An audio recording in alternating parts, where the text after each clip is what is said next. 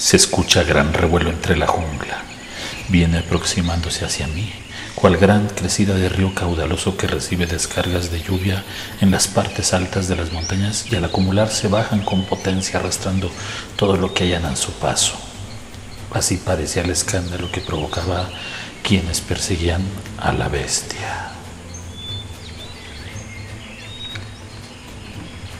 La siguiente historia está basada en la vida real.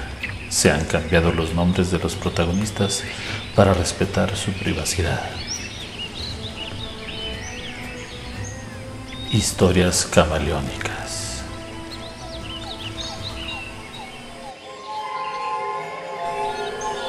Me encuentro firme en la cima de esa pequeña ladera que a esa altura permite observar todo el movimiento que se gesta bajo la loma. A la distancia se observa movimiento entre la maleza y de repente surge de la nada un proyectil directo hacia mi cabeza. La velocidad es sorpresiva, pero con cierta agudeza visual logro esquivar aquel golpe mortal. ¿De dónde salió esa roca peligrosa?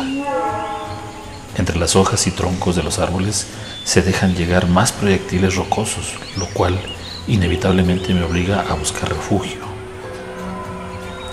La gritería continúa, se observan personas corriendo tras de algo animalesco y entre lo frondoso de los árboles se deja ver una figura imponente.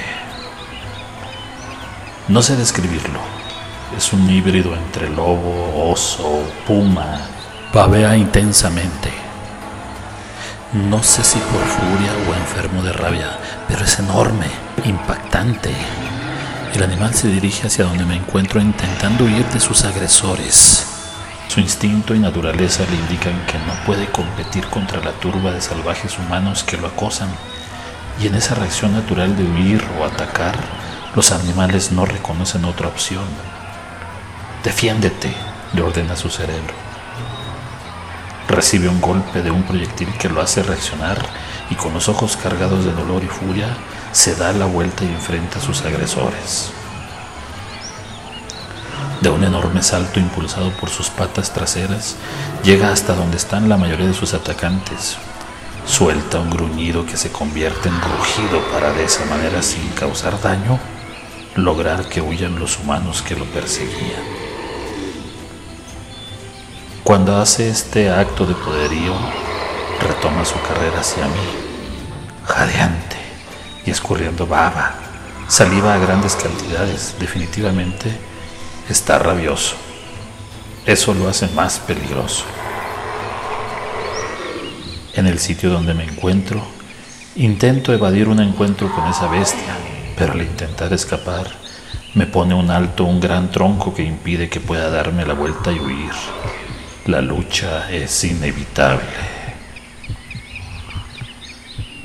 Hay momentos de locura en los que te crees que puedes dominar la situación. Te haces el valiente y quieres demostrar poderío ante un rival.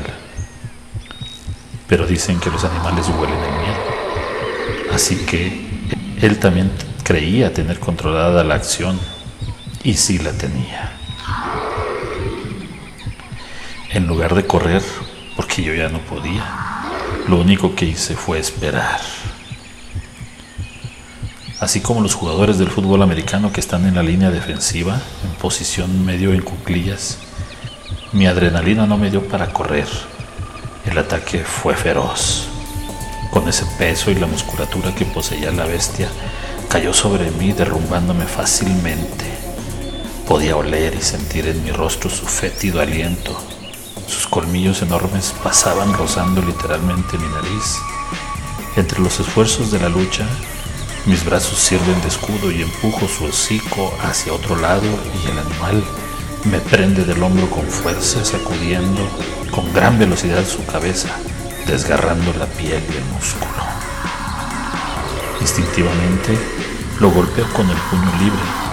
Me suelta, rodamos y con gran esfuerzo logro sujetar sus mandíbulas. Un último recurso que pudo salvarme fue golpear repetidas veces el cuerpo y hocico de la bestia que finalmente desistió de su ataque y se marchó dando por concluida la pelea. Finalmente, malherido me retiro del lugar para sanar las lesiones que casi provocan un desenlace fatal.